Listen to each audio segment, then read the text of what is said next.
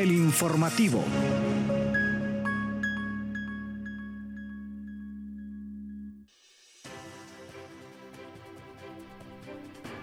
Buenos días, bienvenidos y bienvenidas a El Informativo en su edición de hoy jueves. ¿Qué fecha es, Kailin? Hoy es jueves 7, ¿verdad? jueves 7, qué rápido avanza este mes. Bueno, desde la cabina de Radio Comunica les saluda Yuri Vargas en compañía de Kaylin Espinosa y en controles Hugo Duarte. Gracias por sintonizarnos. Bienvenidos a todos por estar en sintonía del el informativo a través de la radio digital de Red Comunica. Desde las instalaciones del periódico Presencia Universitaria les saludamos y le invitamos a que se quede con nosotros en esta hora llena de información para que se entere de todo el acontecer universitario a nivel nacional e internacional. De inmediato pasamos con los titulares. Titulares. Honduras cerró el 2022 con una tasa de homicidios de 38.2 por cada 100.000 habitantes. Catacamas entre los municipios más violentos de Honduras, según Observatorio Nacional de la Violencia, UNA. Una brinda servicios de salud oral a precios accesibles. Una CURNO realiza actos de investidura de estudiantes de enfermería. Universidades públicas de Costa Rica realizarán encuentro académico virtual sobre cambio climático. Conversaciones con la Universidad explorando la historia de Panamá. Universidad Nacional Agraria promueve oferta académica 2024 en Bilwi. Y para cerrar los titulares, entérese del lanzamiento del décimo Congreso Internacional de la Facultad de Mecánica en la Universidad Tecnológica de Panamá. Noticias Puma. Según el Observatorio Nacional de la Violencia, adscrito al Instituto Universitario en Democracia, Paz y Seguridad de la Facultad de Ciencias Sociales, Honduras cerró el 2022 con 3.664 homicidios, lo que representa una tasa de 38.2 por cada 100.000 habitantes, lo que convierte a Honduras en uno de los países más violentos del Istmo centroamericano. El boletín número 68 sobre mortalidad y otros presentado el miércoles ayer en la presencia del rector Francisco Herrera Alvarado y el secretario de Estado en los despachos de seguridad Héctor Gustavo Sánchez, entre otros funcionarios, detalla que la mayor ocurrencia de homicidios se registró en los departamentos de Cortés con 629 casos, en Francisco Morazán 529, Olancho 355, Lloro 314, Colón 244 y Comayagua 236, que acumularon un 63.0% de los hechos. La difusión de esta información por parte del Observatorio de la Violencia, como lo ha hecho por más de 10 años, continúa posicionando a la Universidad Nacional Autónoma de Honduras en un lugar privilegiado con un fundamento académico y científico sobre temas relacionados a la violencia. Esta difusión ha convertido al observatorio en un referente obligado de consulta para la formulación de proyectos, programas y políticas de seguridad, destacó Ana Hasman Lara, directora del Instituto Universitario en Democracia, Paz y Seguridad. Y continuando con más información y pues siempre relacionado con el boletín número 68 eh, sobre mortalidad y otros, que fue presentado ayer, como le decíamos, pues aquí se sitúa la ciudad de Catacama-Jolancho entre las más violentas en Honduras. Catacama se está ocupando el quinto lugar de las, de las más violentas y la pregunta es, ¿por qué?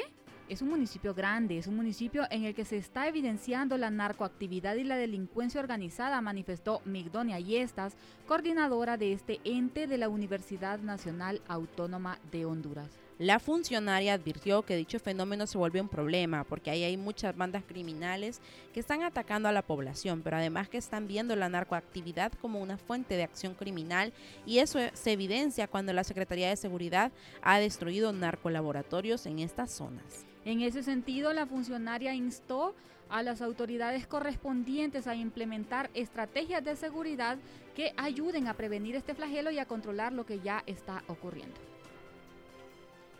Entre otras noticias nacionales, les contamos que desde las 7 de la mañana hasta las 6 de la tarde, de lunes a viernes, docentes y estudiantes de último año de la carrera de odontología atienden a la población que acude a la facultad en busca de precios módicos. Estos servicios incluyen endodoncia, operatoria, odontología infantil, prótesis, ortodoncia, cirugías y limpieza dental. Según el tratamiento, los costos van desde 60 a 3 mil empiras, como en el caso de los frenillos dentales. Los pacientes únicamente pagan los costos de los materiales. Por ejemplo, tenemos prótesis removibles fijas y totales. Los precios fijos son de 45 lempiras para abrir expediente, pero el precio de las prótesis varía según el técnico.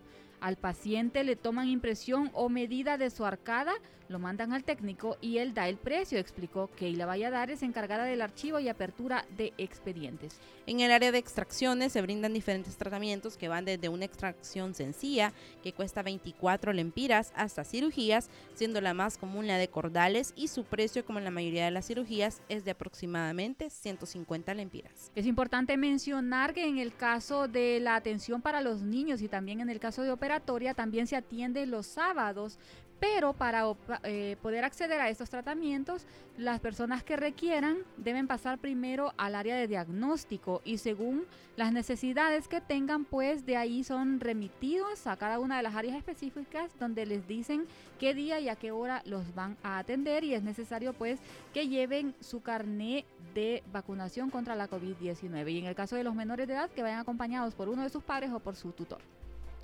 Y continuando con más noticias positivas, le contamos que el Centro Universitario Regional Nororiental, CURNO, realizó esta semana los actos de investidura de los estudiantes de la décima promoción de la carrera de enfermería. Durante la ceremonia, este centro regional de la Universidad Nacional Autónoma de Honduras, situado en el municipio de Juticalpa, Olancho, habilitó a los futuros enfermeros y enfermeras para el ejercicio profesional a través de su servicio social. Asimismo, se aprovechó la ocasión para rendir homenaje a Haideis Mari Villatoro, quien gracias a su liderazgo y trayectoria fue nombrada como madrina de los universitarios. La investidura de las y los estudiantes de enfermería es un momento trascendental en la vida de quienes han decidido dedicarse a esta noble profesión, que no solo celebra el logro académico de los universitarios, sino que también simboliza su compromiso con la atención de la salud y el bienestar de los pacientes, marcando el inicio de una carrera dedicada al cuidado y la compasión. Y luego de escuchar las noticias nacionales, pasamos con la sección de noticias internacionales. Noticias Internacionales Universitarias.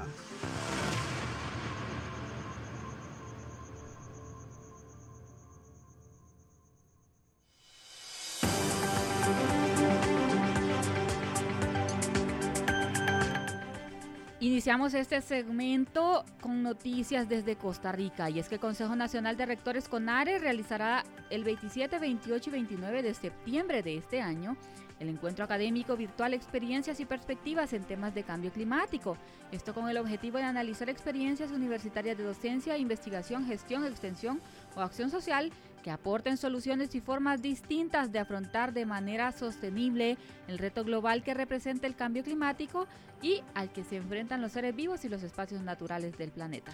Esta actividad se enmarca en las acciones de declaratoria universidades públicas ante el cambio climático que el CONARE desarrolla durante todo este año y que considera que las universidades son agentes de cambio que mediante la apertura de espacios de discusión, análisis y generación de propuestas pueden dar atención a los retos que enfrenta la casa común, el medio ambiente, tales como la adaptabilidad al cambio climático, la reducción de pérdidas y daños por eventos extremos, indica la comisión organizadora. El proceso de inscripción para participantes está disponible pues en el sitio web del CONARE y durante los días el encuentro y a través de metodologías de conversatorio y diálogo, personas expertas intercambiarán sus conocimientos en temas relacionados pues con el cambio climático. Y desde Costa Rica ahora nos vamos a Panamá y es que la Universidad de Panamá se complace en presentar una nueva edición de Conversaciones con la Universidad, un programa educativo y enriquecedor que tiene como objetivo acercar a la comunidad universitaria y al público en general a temas de importancia nacional e internacional. Esta vez el programa estará enfocado en un apasionante tema de cómo se escribe la historia de Panamá.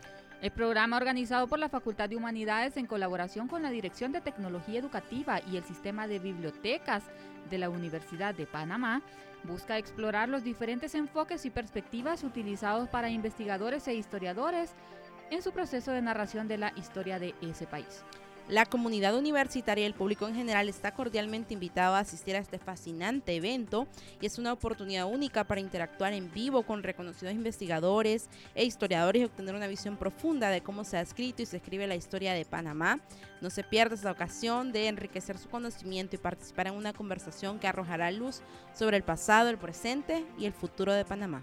El evento se llevará a cabo el viernes 22 de este mes de septiembre a las 10 de la mañana y la cita será en la sala RAI de la Biblioteca Interamericana Simón Bolívar, un lugar icónico en ese campus universitario. Y ahora pasamos hasta Nicaragua y es que le contamos que con el propósito de informar sobre la oferta académica a los bachilleres de la región autónoma de la costa caribe norte, la Universidad Nacional Agraria a través de la Dirección de Vida Estudiantil y la Unión Nacional de Estudiantes de Nicaragua participan en la feria vocacional que se realiza en la ciudad de Bilbi. Además de promover el portafolio educativo de las 12 carreras que se ofertan en ese centro universitario, la delegación universitaria presentó el programa de becas con diferentes beneficios a los que pueden aplicar los nuevos estudiantes. Este evento es coordinado por la Comisión de Bienestar Estudiantil del Consejo Nacional de Universidades, la Unión Nacional de Estudiantes de Nicaragua, UNEN, el Ministerio de Educación, el Consejo Regional Autónomo de la Costa Caribe Norte y autoridades municipales.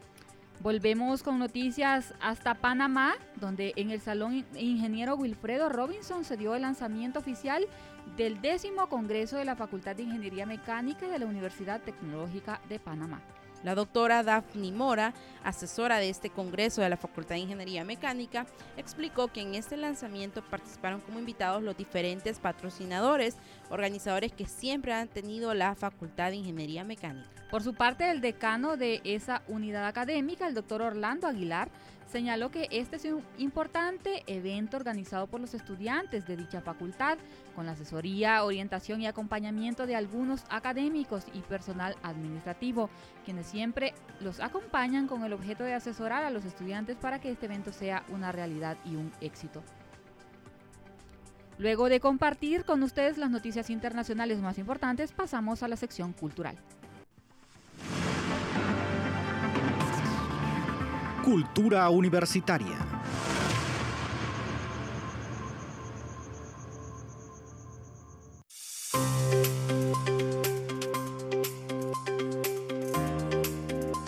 Comenzamos la sección de cultura y le contamos pues esa noticia hallado en el Valle de Nederlands el fósil homónimo, homónimo más antiguo de Madrid con casi 500 mil años. Y es que la Comunidad de Madrid ha hallado durante la 22 edición de la campaña de excavaciones en este valle de Pinilla del Valle, el fósil homónimo más antiguo de toda la región, de entre 400.000 y 500.000 años, y se trata de un molar fragmentado ubicado en el cubil de hienas de la cueva descubierta que viene a confirmar la presencia humana en el Valle de Lozoya a mediados del Pleistoceno medio.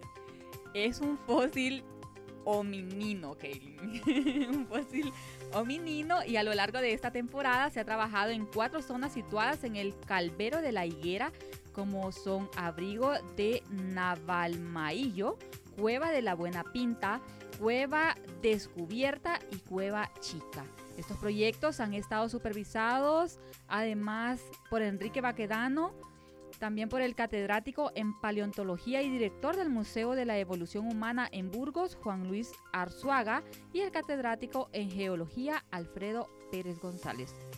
El Valle Alto de Lozoya constituyó un parque, un lugar central en el que se concentraron grupos de neordentales compartiendo hábitat con hienas, osos o leones. Estos tres científicos han estado al frente este verano de un equipo de más de 100 personas procedentes de diferentes centros nacionales e internacionales de investigación formado por arqueólogos, paleontólogos, geólogos, restauradores y topógrafos, entre otros profesionales que durante un mes han profundizado en las características de la economía del Homo neanderthalensis, así como en las claves del comportamiento de los primeros pobladores de la región y por supuesto nuestros antepasados, aunque se trate de una región diferente a la... Ayer también hablábamos de lugares donde se habían identificado, eh, bueno, vestigios de vida pasada eh, entonces es interesante también eh, conocer. Pero vamos a pasar algo más local, Yuri. Vamos a pasar hasta Comayagua, en Honduras, donde se encuentra el reloj más antiguo del mundo. El reloj más antiguo del mundo, con 921 años de funcionamiento, se encuentra en la ciudad colonial de Comayagua, la antigua capital de Honduras, y precisamente está situado en una de las torres de la Catedral Inmaculada Concepción de ese municipio. Este reloj fue donado por el rey Felipe III en 1715, pero su fabricación se remonta al año 1100 y se atribuye a los moros o árabes que invadieron España antes del siglo X.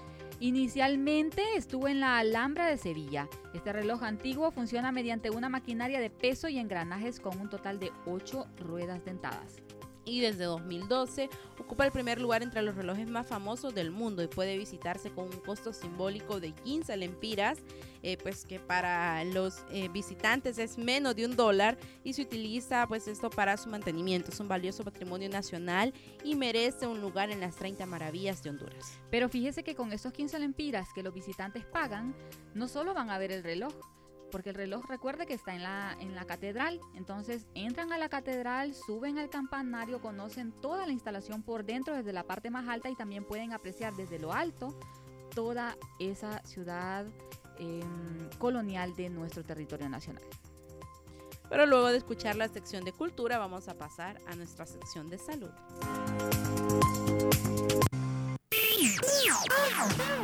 Prevención, enfermedades y tratamientos médicos en salud Radio Comunica.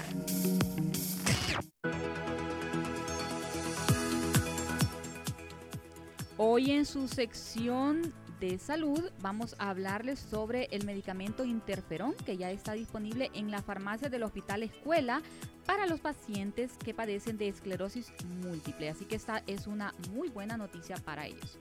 Esto permite mantener abastecidas todas las farmacias del hospital para que los más de 8.000 pacientes que lo visitan a diario puedan llevar sus medicamentos al momento de retirarse después de recibir su atención médica. Y para poder reclamar este medicamento, los pacientes simplemente tienen que ubicarse a la ventanilla de la farmacia de este centro asistencial con su respectiva eh, receta emitida por el médico que los trata.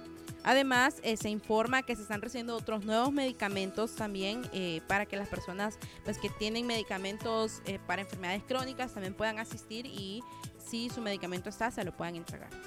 Vea usted que el Hospital Escuela atiende aproximadamente 8.000 pacientes a diario, esto en las diferentes especialidades y también en consulta general de las diferentes edades, por lo que si tienen recetas pendientes pueden abocarse para ver si el medicamento ya está disponible, porque en este caso les hablamos únicamente del interferón, pero se está abasteciendo también otros con otros medicamentos. Ahora pasamos a hablarles de las enfermedades respiratorias en niños, cómo identificarlas y cuándo buscar ayuda médica. En el mundo de los más pequeños, las enfermedades respiratorias son un tema frecuente, pero no todas requieren una visita al pediatra. Descubramos cuáles son eh, y cuándo es crucial buscar atención médica. Los niños, debido a su sistema inmunológico aún inmaduro y su exposición constante a diversos agentes infecciosos en lugares como guarderías y escuelas, son más propensos a padecer enfermedades respiratorias. Sin embargo, es esencial estar alerta a los signos de alarma. Si nota que su niño tiene dificultades para respirar o se encuentra en un estado general preocupante, no duden en buscar atención médica adecuada. En estos casos podría ser necesario un tratamiento específico o cuidados especiales. Recuerde que como padre o madre, eh, usted es el mejor defensor de la salud de sus pequeños y con un poco de conocimiento y atención puede tomar decisiones informadas sobre cuándo es necesario acudir al pediatra y cuándo puede cuidarlos desde casa. La salud de los pequeños es una prioridad y saber, cuán, saber cuándo buscar ayuda, eh, ayuda médica adecuada puede marcar la diferencia en su bienestar.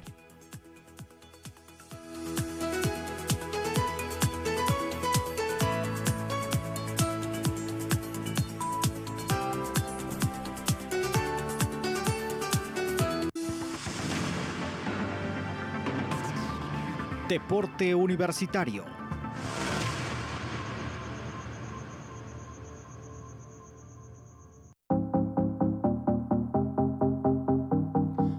En su sección deportiva vamos a hablarles sobre Rigoberto Rivas, el talentoso futbolista hondureño de 25 años que ha dejado la Serie B de Italia para embarcarse en una nueva aventura en la Superliga de Turquía. Y es que después de tres años y medio en las filas de la Regina en Italia, Rivas ha firmado un contrato de tres años con el Hatayspor, equipo de la primera división en Turquía. Este cambio marca el inicio de una nueva etapa en la carrera de Rivas, quien anteriormente había sido vinculado con otros equipos como la Sampdoria. El Hatayspor actualmente ocupa el sexto lugar en la tabla de posiciones con un prometedor inicio en la liga turca bajo la dirección de su entrenador, el exfutbolista Volcán de Mirel. Rigoberto Rivas ha dejado una huella en el fútbol italiano con 10 goles en cuatro temporadas en la Regina, destacando especialmente en la temporada 2020-2021. Este cambio representa un emocionante capítulo en la carrera de un jugador que ha recorrido diferentes clubes en Italia y que ahora enfrentará nuevos desafíos en Turquía. Desde el fútbol europeo ahora pasamos a los deportes nacionales, donde la selección nacional de Honduras ya se encuentra lista para enfrentar a Jamaica en la Liga de Naciones de CONCACAF. Y es que la emoción y la expectación están en su punto máximo mientras la selección nacional de Honduras se encuentra en Kingston, Jamaica, listo para dar inicio a su participación en la Liga de Naciones de CONCACAF este viernes, un total de 25 jugadores hondureños partieron hacia tierras caribeñas luego de un arduo entrenamiento en Miami este miércoles. El combinado Catracho, bajo la dirección de Reinaldo Rueda, realizó su último entrenamiento en suelo estadounidense antes de emprender su viaje hacia Jamaica. Con la mirada puesta en el enfrentamiento del viernes, el equipo está ansioso por mostrar su talento y compromiso en esta nueva edición de la Liga de Naciones de CONCACAF. El viaje a Jamaica no estuvo exento de desafío, ya que hubo un retraso de hasta una hora y media en el proceso de migración a su llegada al país caribeño. Sin embargo, esto no ha mermado la determinación del equipo hondureño, que se trasladó directamente a su hotel de concentración una vez superados todos los trámites aduaneros.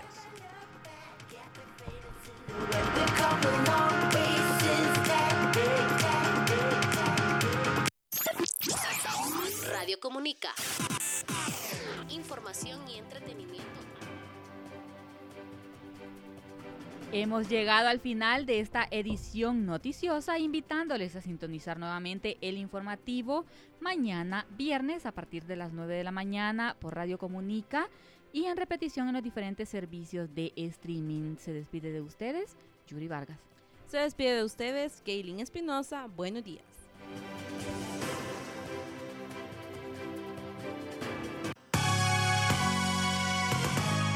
Esto fue el informativo.